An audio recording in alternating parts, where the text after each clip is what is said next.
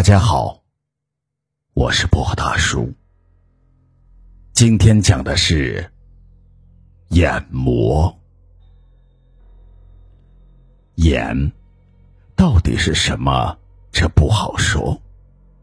现在的解释往往是跟着“梦”字连用，是指人在睡梦中出现鬼压床的现象，同时也有被妖术迷惑的意思。但是很多人不知道，眼其实是一种生物，但也有可能不是生物，反正就是那么客观的存在的一种东西，民间又称其为眼膜。这次我就给大家讲一个眼的故事。那时候还很小，跟奶奶住在老家的老屋中，那时没有电灯。只有墙壁上一盏老油灯闪着昏黄的光，伴随着深夜窗外猫头鹰的鸣叫，奶奶就会摘下老花镜，把我抱在怀中。我知道，鬼故事又开始了。奶奶，世界上真的有鬼吗？傻孩子，世界上。哪里有鬼呀？那都是人编出来的。不过呢，说到这儿，奶奶顿了一顿，揉了揉枯黄的脸颊，接着说：“不过呀，有种东西是真的存在，但不好说它是不是鬼，但它绝对不是人。”那种东西，就叫盐。奶奶又开始了她的故事。这个故事啊，还是我的奶奶讲给我听的呢。那时候啊，还是清朝的末年，到处啊捕杀革命党。那时候，咱们这房子的斜对门啊，是个磨豆腐的。豆腐坊，房主叫老王，是个老实巴交的人，跟咱们这些邻里的关系啊都不错，互相也都有来往。可是呀，有一天，一队兵丁突然冲到了老王的家里，把他家值钱的东西全部给没收，还把家什件儿啊都给砸了。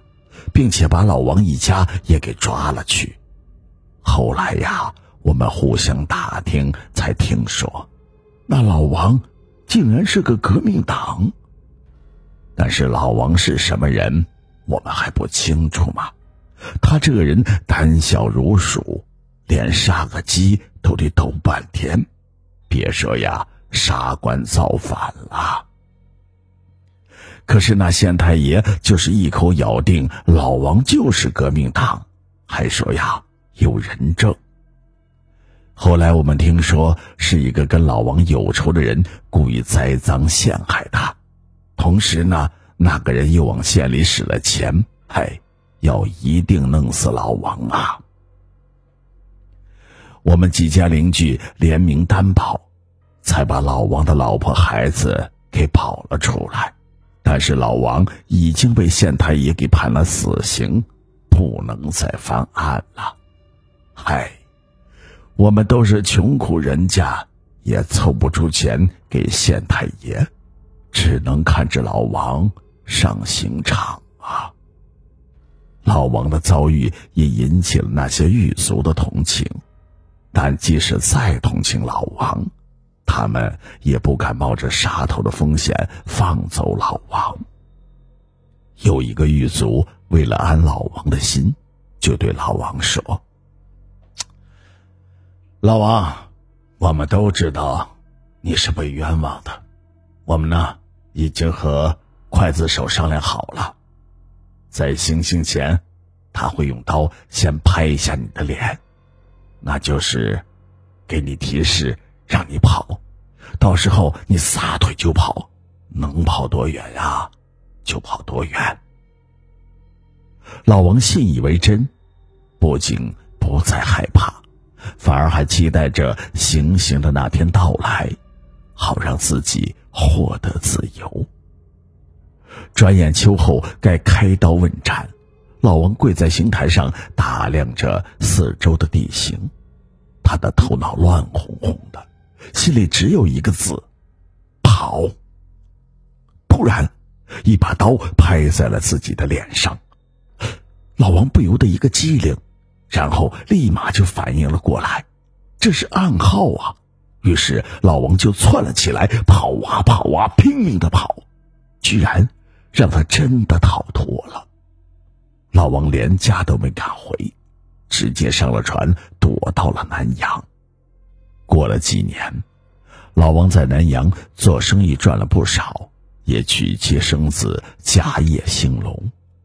这时候，他觉得自己也该衣锦还乡了。家里毕竟还有母子俩，不知怎么样了。一想到这里，老王就归心似箭，踏上了回家的航船。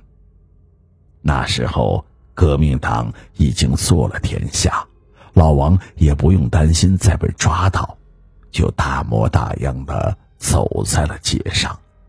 可奇怪的是，街坊四邻居然都不认识他，一个跟他打招呼的人都没有。他急忙往家里跑去，远远的，家的房子还在。烟囱还冒着烟，看样子人还在。他兴冲冲的跑去开门，开门的正是他的结发妻子。可是他原本想象着他妻子会兴高采烈，没想到他的妻子反而被吓傻了，立在原地不住的颤抖。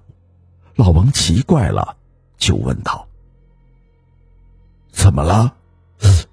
看见我回来你不高兴吗？你怕什么呀？我没有死。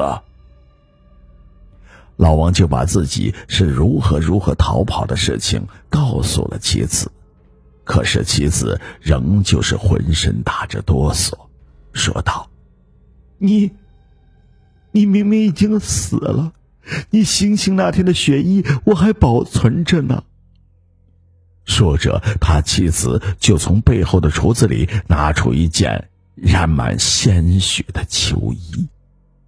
看到这件衣服，老王突然全部想了起来，把他稀里糊涂就逃跑的情节也想得清清楚楚。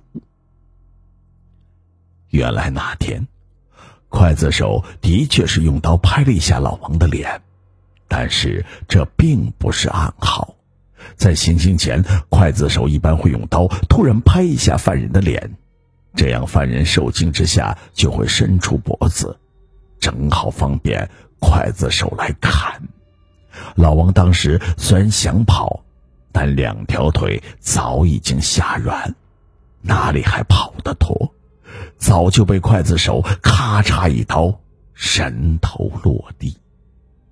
想到这儿，老王突然化成一滩血水。只剩下吓呆的妻子。奶奶的故事讲完了，我听了之后有好几年一直都怕。在我们身边有形形色色的人，但说不定哪个就是眼。奶奶说，严在平时和正常人一样，因为他不知道自己已经死了。只有知情人拿出他们已死的证据，他们才会消失。当然，我最怕的就是哪天突然一个人出现在我的面前，手里拿着什么东西对我说：“你，你已经死了。”